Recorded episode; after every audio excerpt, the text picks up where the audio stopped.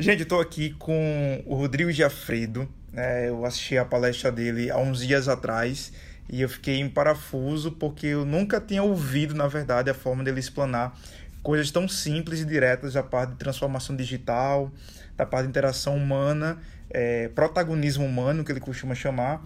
E hoje a gente vai bater um papo com ele aqui para é, a gente tirar várias pérolas, várias expertises, vários insights aqui é, do que ele tem feito é, de muito inovador, mas ao mesmo tempo muito simples para a gente poder praticar, seja na nossa empresa, seja no empreendedorismo solo, seja na sua agência, seja o que for na sua vida, realmente vai, vai poder te agregar muito. Rodrigo, muito obrigado, cara. Obrigado você, Ed. Pelo convite. Pelo convite. Estou ah. muito feliz mesmo poder falar com o Ed e com vocês aí. Muito legal mesmo que vocês estejam aí parando para me ouvir. Legal. Rodrigo, é... fala um pouquinho. Quem é você? Quem é o Rodrigo? Como é que a pessoa, as pessoas podem definir e reconhecer o Rodrigo hoje?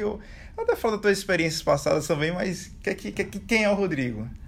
Ah, meu nome é Rodrigo Jafredo, eu tenho 42 anos uma filha de 19, cabelo moicano, uma Harley Davidson, barba branca e gosto muito de gente.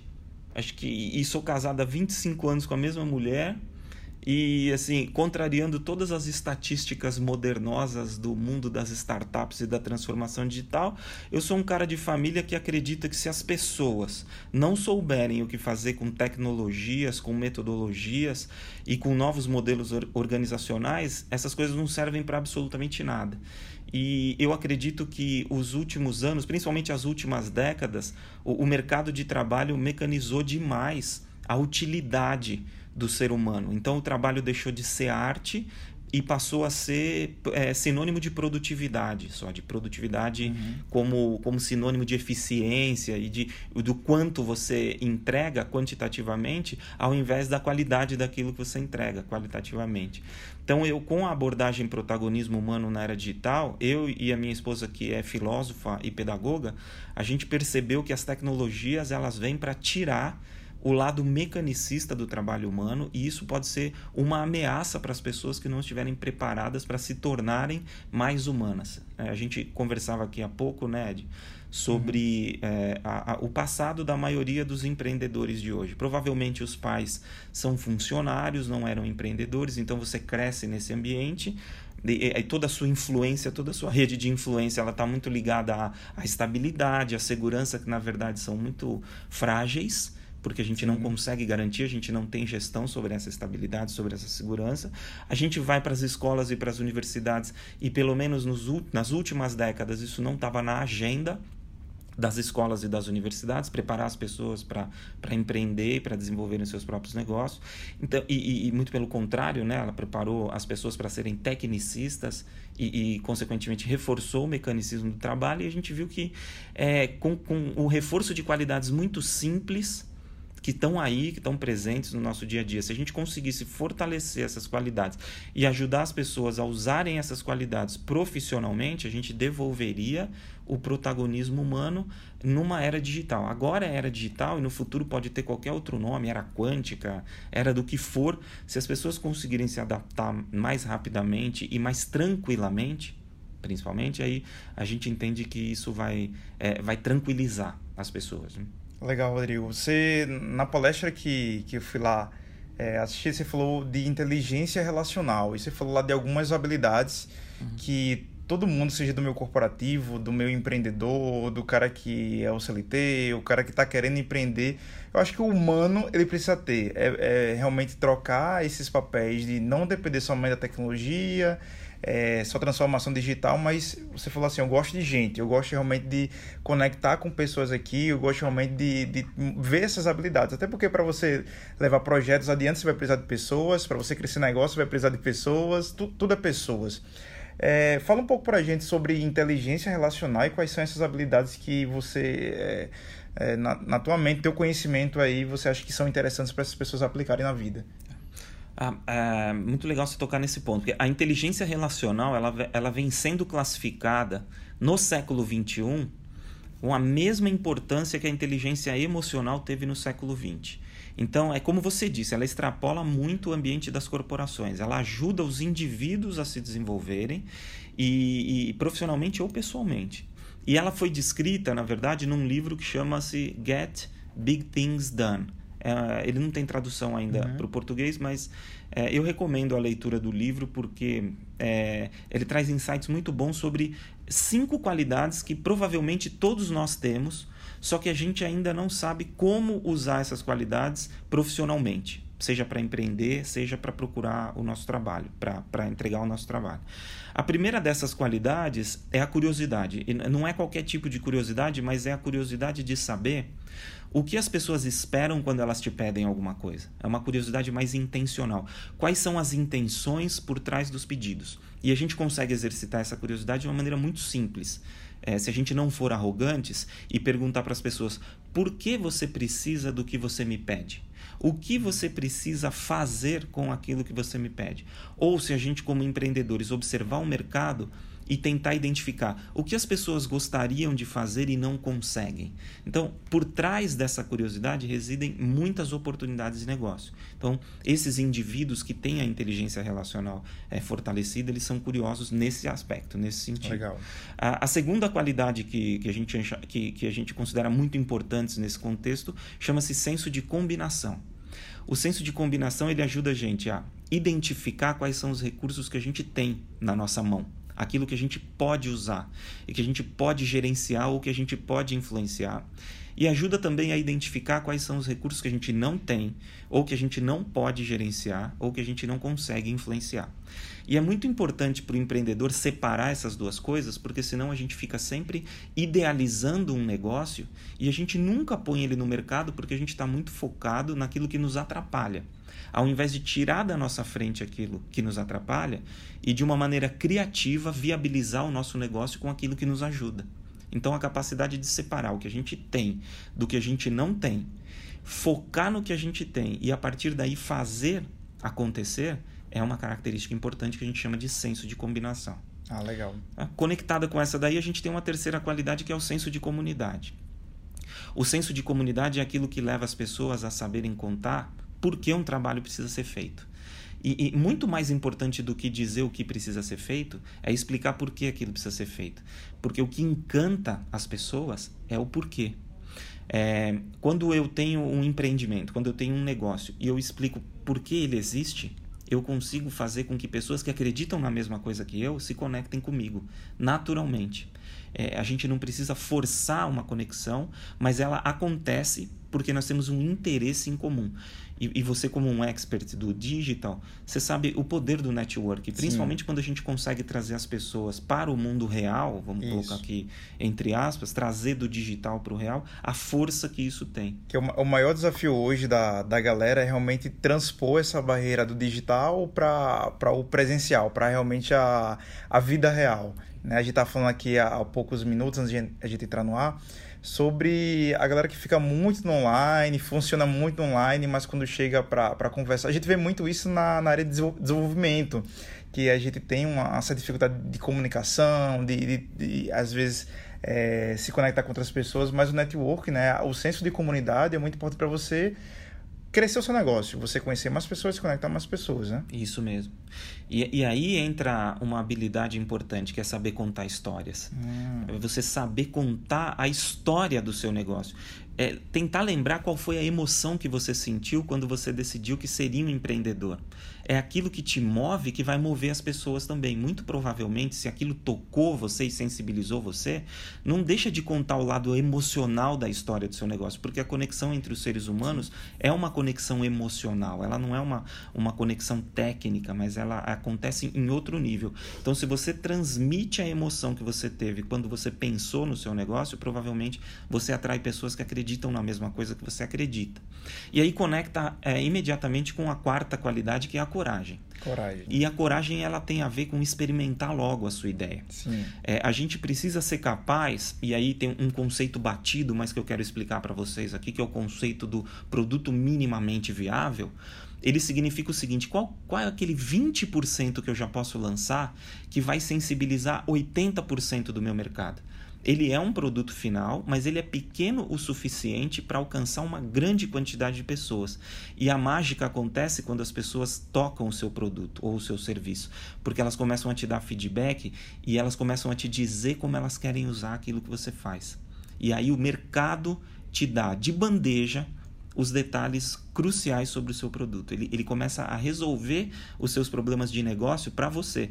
E se a gente não lança nada, a gente nunca vai ter essa experiência. Nunca vai ter a resposta do consumidor final. A gente acha que a nossa mente vai dar tudo certo ou vai dar tudo errado, mas a gente não tem a resposta no final. Isso. É, a gente estava conversando que muita gente tem muita ideia no papel, tem dificuldade de tirar essas ideias do papel porque acham por aquelas perspectivas negativas que alguém falou que não vai dar certo ou pela sua mente mesmo, mesmo não tendo lançado o produto ao mercado ao consumidor final, ele acha assim, cara, isso aqui não, não vai nem rolar.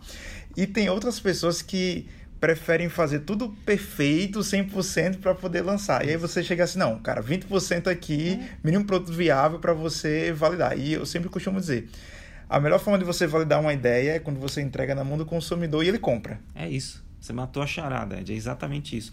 Ou, ou, seja, no empreendedorismo não existe amor à primeira vista, né? Você não se apaixona pela sua ideia ao ponto de é, isolar ela do mercado. Você, pelo contrário, você entrega ela para o mercado e você aceita fazer ajustes na sua ideia. Lógico, é, você não vai transtornar completamente a sua proposição de valor, mas você aceita fazer ajustes com base nesse feedback. E aí você, é, junto com o seu mercado, cocria o seu produto. Isso é mágico, né? É Mas mágico. só vai alcançar isso quem tiver a coragem de começar com o que tem. Percebe que as, as qualidades elas se conectam Sim, todas. Né? Isso. E a última que eu acho que é muito importante que, que é a combustão, que a gente chama de combustão, que é a capacidade de mobilizar rapidamente o seu ecossistema, a sua rede de contatos, o seu network para fazer as coisas acontecerem. E depois que as coisas acontecerem, parar para celebrar. Isso fala muito com o nosso lado mais animal, do animal humano. Quando a gente celebra, a gente libera substâncias do nosso organismo, né? serotonina, dopamina, que deixam a gente felizes e animados. E então, é, percebe que quando você é curioso para escutar o seu mercado, quando você tem um senso de combinação claro para separar o que você tem à sua disposição do que você não tem, quando você conecta as pessoas em torno do propósito do seu negócio, da sua história, tem coragem para criar um experimento, você tem oportunidades de celebração. E essas oportunidades de celebração é o que vai te fortalecer de verdade. Isso fala muito com o medo e aquela esperança por estabilidade que a gente Isso. tem. Então, atitudes simples, qualidades simples que você pode usar para ir tirando esse desejo por estabilidade e criando um desejo por dopamina, por serotonina, por celebração. Isso te dá a energia que você precisa para seguir adiante com o teu negócio. É o que você me contava, né? Às vezes você está num emprego ganhando mal, uhum. e tem uma boa ideia e prefere continuar nesse emprego ganhando mal por causa da estabilidade e nem se dá uma chance de experimentar. E olha só, não estou falando para largar o emprego, eu estou falando que duas fontes de renda é uma parada muito boa, legal. Muito boa. Né? Uma muito renda legal. extra sempre é muito boa, Sim, né? Muito bom. Porque geralmente a maioria dos empreendedores eles começam assim, um, ele quer largar tudo porque não estou gostando do, do, emprego, do trabalho e vou empreender. E muitas vezes não tem um perfil de empreendedor. Tem que planejar, Tem que sabe, planejar. Né? É. E tem um outro que está ali e tipo, cara, cara, eu, eu, posso acertar nessa ideia, pode dar certo, eu vou fazendo ali, mas por enquanto deixo aqui no, no meu trabalho, vou fazer algumas coisas paralelas. Eu passei muito tempo trabalhando três expedientes, trabalhava dois expedientes num CLT dentro da, da, da indústria, da corporação, e à noite eu dava minhas consultorias. Eu torcia que meus clientes aceitassem ter reunião à noite para poder ter ali um ganho para poder depois sair do meu emprego, do meu trabalho. E é muito, muito interessante essa questão, porque essas habilidades traz o, o humano ao, ao centro, não a, aquele centro que eles, eu sou poderoso, tudo pode, mas tipo assim, eu posso fazer aquilo que eu estou disposto a fazer. Isso. Isso chama autonomia. Autonomia, né? E eu acho muito legal você celebrar as pequenas conquistas. A primeira venda que você faz do seu produto, o seu primeiro cliente, o seu primeiro não, Isso. seu primeiro feedback positivo ou negativo. É muito importante que você celebre para gerar todos esses hormônios Isso. e gerar a, esse, esse senso animal que a gente tem realmente de, de competição, que é muito importante, uhum. e você gerar o network. E eu queria puxar um pouco dessa, dessa questão do network. Agora você foi considerado a voz do LinkedIn. Sim. Né? E tem... Foi uma surpresa. Foi uma surpresa, né? E, uhum. cara, como é que foi essa, essa chamada aí? Como é que Sim. foi o trabalho no, no LinkedIn esse, esses tempos aí? Sim, eu, eu durmo muito pouco, né? E aí, em 2015, um dos meus mentores, que é um dos profissionais de marketing mais iminentes do país, o Mauro Segura, ele me contou a história dele, como engenheiro, como ele foi parar no marketing e comunicações, e ele recebeu um conselho de uma profissional muito experiente, falou, Mauro, você precisa escrever um pouco, porque você não consegue falar tudo que você Sim. tem para falar e, e, o seu nível de ansiedade vai ficando alto, de repente escrevendo você consegue sair dessa. Ele me Alivia contou a história dele. eu me inspirei e falei, vou começar a escrever também. Gosto muito de escrever, né? Tenho, eu não tenho receio de me abrir e tal, né? Então eu, eu comecei a escrever em 2015 no LinkedIn. Nossa. Tem uma plataforma lá que chama Post, que é uma espécie de blog que você pode colocar seus textos. 2015 era um terreno assim, pouca é, gente escrevia, pouca gente escrevia lá, né? E tal. E assim, pouca audiência, uhum. né? Muito mais os amigos, assim, os colegas de trabalho. E só que a, as pessoas começaram a se sensibilizar com o que eu escrevia e elas começaram a compartilhar. E, e assim, eu não imaginava, né, o alcance, o poder, Sim. nada, não sabia usar a ferramenta. E aí eu tinha textos mais curtos que eu comecei a usar na timeline também. E eles são sobre a realidade do jogo de poder corporativo, que é um assunto que me encanta. Sim. Eu gosto da ciência humana, das artes liberais, eu gosto mesmo de política, essencialmente, né? Não partidária, mas a, a, o jogo, né? A articulação da sociedade. Porque um, uma, uma das um dos principais sinais de que a gente evoluiu como espécie é a capacidade de, de, de formar uma sociedade que tem outros interesses que vão muito além da sobrevivência. É, a gente é o único ser que realmente negocia, Sim. que articula, que sabe o que é ganhar, sabe o que é perder, que tem, que consegue transformar imaginação em realidade. Isso é muito especial para ser desperdiçado, né? Então eu, eu, eu gosto de escrever sobre essas coisas. Eu quero que as pessoas despertem para essas coisas. O mecanicismo tira isso da gente, né? A gente é, começa a viver assim, acorda, trabalha, tudo automático, dorme, piloto automático, dorme, tá, e não pensa mais. Não pensa mais. Aí eu comecei a fazer perguntas. E essas perguntas, algumas pessoas falam, ai, pô, agora eu preciso de um sonrisal. Ai, caramba, eu preciso de um antiácido. Eu falei, pronto, eu vou tá dar um nome para esse negócio. Reflexões ácidas. E eu comecei a usar essa hashtag reflexões ácidas. E deu muito certo, porque as pessoas se, se enxergam naquelas situações. Eu falo sobre o dia a dia do jogo de poder, né, corporativo, e as pessoas que são vítimas ou que são protagonistas do jogo, elas se identificam com aquilo. Legal. Ah, eu vivi isso, eu falo de reunião chata, Sim. até de, é, por exemplo, ataques à, à reputação. Sim. Então vai de uma ponta até a, a outra, outra, dependendo de onde você está, você se identifica. E aí deu muito certo. E aí eu acho que por isso, eu acho realmente foi por isso que a minha rede começou a crescer, porque a pessoa se identificava e Sim. mandava para outra assim. Gerou conexão ali. a gente falou no almoço. Ciclano, se identificava ali. É isso, é isso. É isso aí.